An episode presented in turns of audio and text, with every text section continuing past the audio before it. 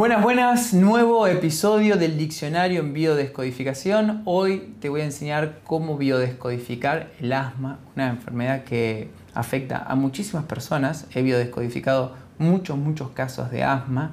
Es una de las biodescodificaciones quizás más compleja porque intervienen dos conflictos psicológicos muy fuertes en la configuración del asma. Antes de empezar, lo que digo siempre, la biodescodificación viene a complementar a la medicina convencional.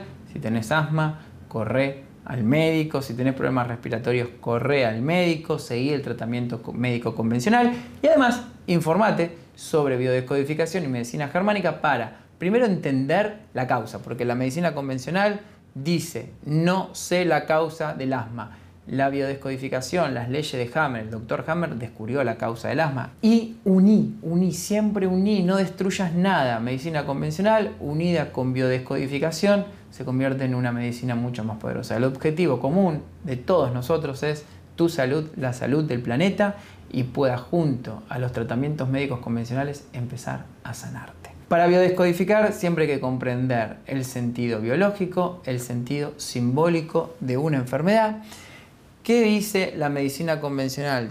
Textual, el asma es una enfermedad pulmonar crónica. Eso es un pronóstico, ¿sí? Crónico. No sabemos. A veces yo he visto casos de personas que han dejado, que usan el inhalador todo el tiempo y lo han dejado de usar y su médico le ha dicho no hay más problemas respiratorios, sos libre. Entonces eso es un pronóstico.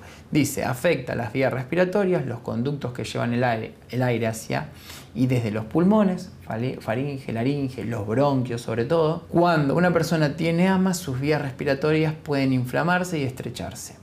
Se contraen ¿no? y se expanden. Esto puede causar sibilancias, que es las sibilancias son problemas respiratorios, tos y opresión en el pecho. Cuando los síntomas son peores que lo habitual, se conoce como un ataque de asma o crisis asmática y es donde hay que buscar rápidamente el inhalador y empezar a inhalar que también a veces funciona como un placebo, ¿no? como cuando éramos niños, lo que definió Donald Winnicott como el objeto transicional, cuando pasamos de nuestra madre a la independencia, el niño siempre usa un objeto, puede ser un peluche, puede ser un juguete, puede ser el chupete, puede ser lo que sea, entonces a veces eh, el inhalador funciona como un apoyo psicológico para mm, me siento seguro, salgo del estrés y puedo respirar tranquilamente. Los pulmones van al son de nuestra frecuencia mental, responden a nuestro estado. Cuanto más agitado estamos, más cuesta respirar, cuanto más tranquilo estamos mentalmente, más fácil respirar.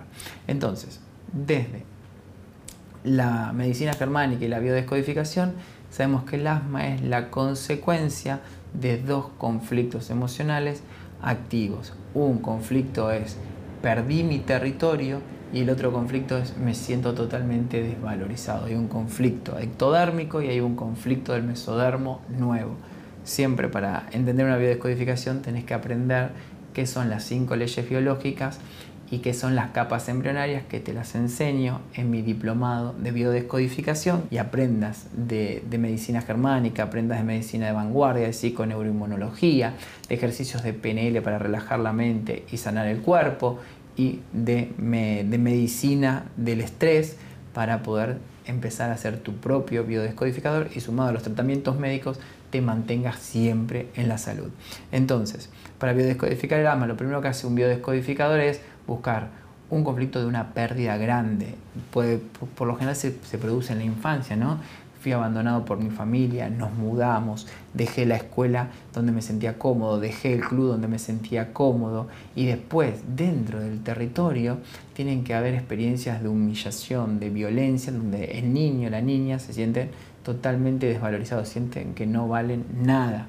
Em, se da mucho en niños que están en situación de calle, el asma, en niños que han sido abusados, niños que han sido violados en el mismo entorno familiar. Entonces hay peligro en el, en el territorio y además me siento desvalorizado, desvalorizado porque nadie me cuida.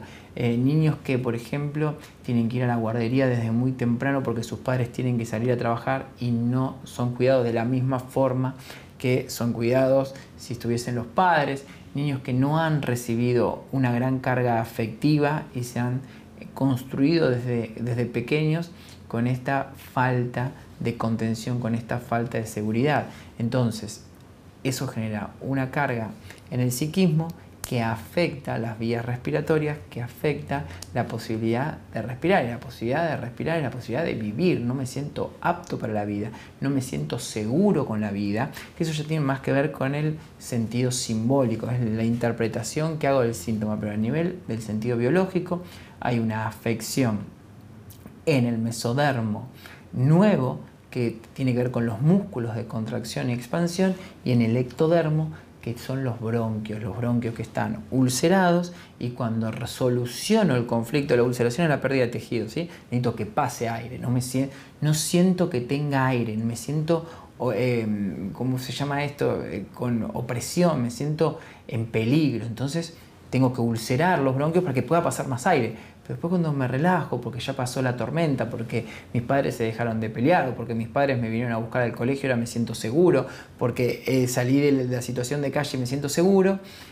Entonces cuando, cuando soluciono, se inflaman los bronquios y eso hace que cueste la respiración. Y por, por lo general, si está el programa de desvalorización y de no me siento seguro en el territorio, hay ulceración y hay contracción por la inflamación. Y eso es lo que se conoce como un asma. El asma es la imposibilidad de respirar normalmente. Si el bronquio está inflamado, no llega el aire que debería llegar a los alveolos pulmonares. Entonces, querido, querida biodescodificadora, biodescodificador, hay que buscar conflictos territoriales en donde también puede pasar en los adultos esto, ¿eh? no me siento seguro, me siento amenazado, perdí mi territorio y a la vez he construido un sistema de baja autoestima, de desconfianza, de, que me siento inseguro, que me siento desvalorizado. Se unen estos dos conflictos y es lo que produce el asma.